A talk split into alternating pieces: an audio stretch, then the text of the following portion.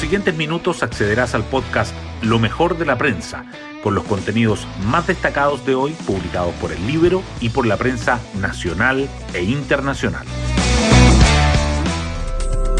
Buenos días, soy Magdalena Olea y hoy es lunes 11 de abril. Despegamos con turbulencias. Con estas palabras, el presidente Boric describió el primer mes de gobierno en una reunión con su gabinete.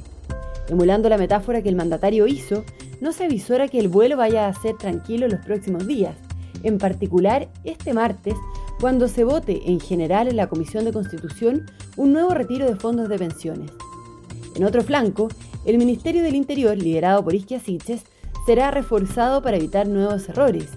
Y en este escenario se conoce una nueva encuesta CADEM donde la desaprobación del presidente llega a un 41%, lo que significa que ha aumentado 21 puntos desde que asumió. Las portadas del día. Los temas económicos y el quinto retiro de ahorros previsionales sobresalen en las primeras planas. El Mercurio titula que el ministro Marcel advierte a los parlamentarios que un nuevo rescate desde los fondos de pensiones subirá la inflación en 5 puntos. La tercera abre con el gobierno en vilo por los votos del Partido Comunista y del Partido Socialista en el primer trámite en la Cámara. Además, el Mercurio subraya el impacto combinado de mayores tasas y UF en el alza de los créditos hipotecarios.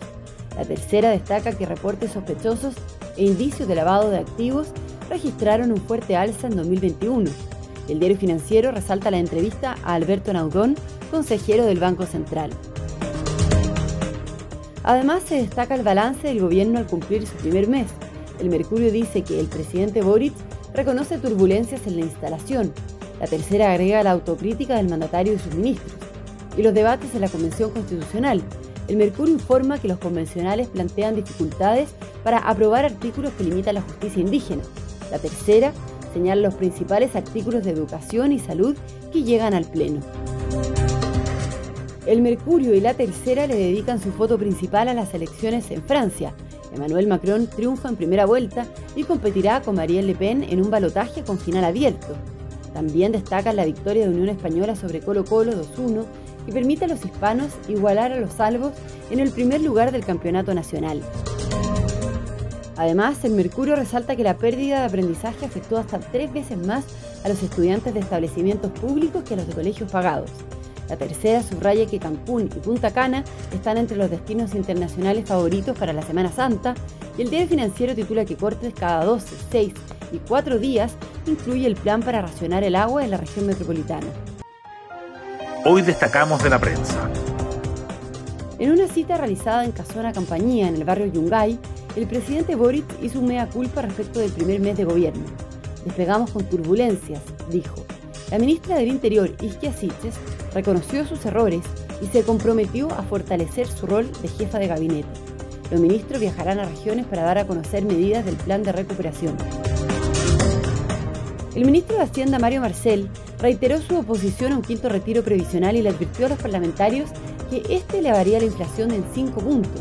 Marcel espera que los congresistas logren entender los riesgos a los que están exponiendo al país y al propio programa del presidente Boric.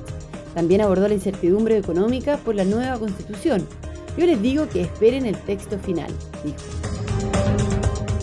Los votos del Partido Comunista y del Partido Socialista por el quinto retiro de pensiones en la Comisión de Constitución dejan en vilo a la moneda. La diputada comunista Carol Cariola y sus pares socialistas Leonardo Soto y Raúl Leiva aún no revelan cómo votarán en el debate en general del nuevo rescate de ahorros previsionales, pese a los llamados del presidente Boric a no apoyar la iniciativa. Esa incertidumbre probablemente se reflejará a mayor escala en la sala de la Cámara. El IPC de marzo fue significativamente mayor a nuestra proyección y es sin duda algo preocupante, dice el consejero del Banco Central, Alberto Naudón, quien explica que parte importante del alza de la inflación es por los alimentos y agrega que no cambia hasta el minuto el escenario base del ente emisor. También ve un impacto macro acotado del plan de recuperación del gobierno.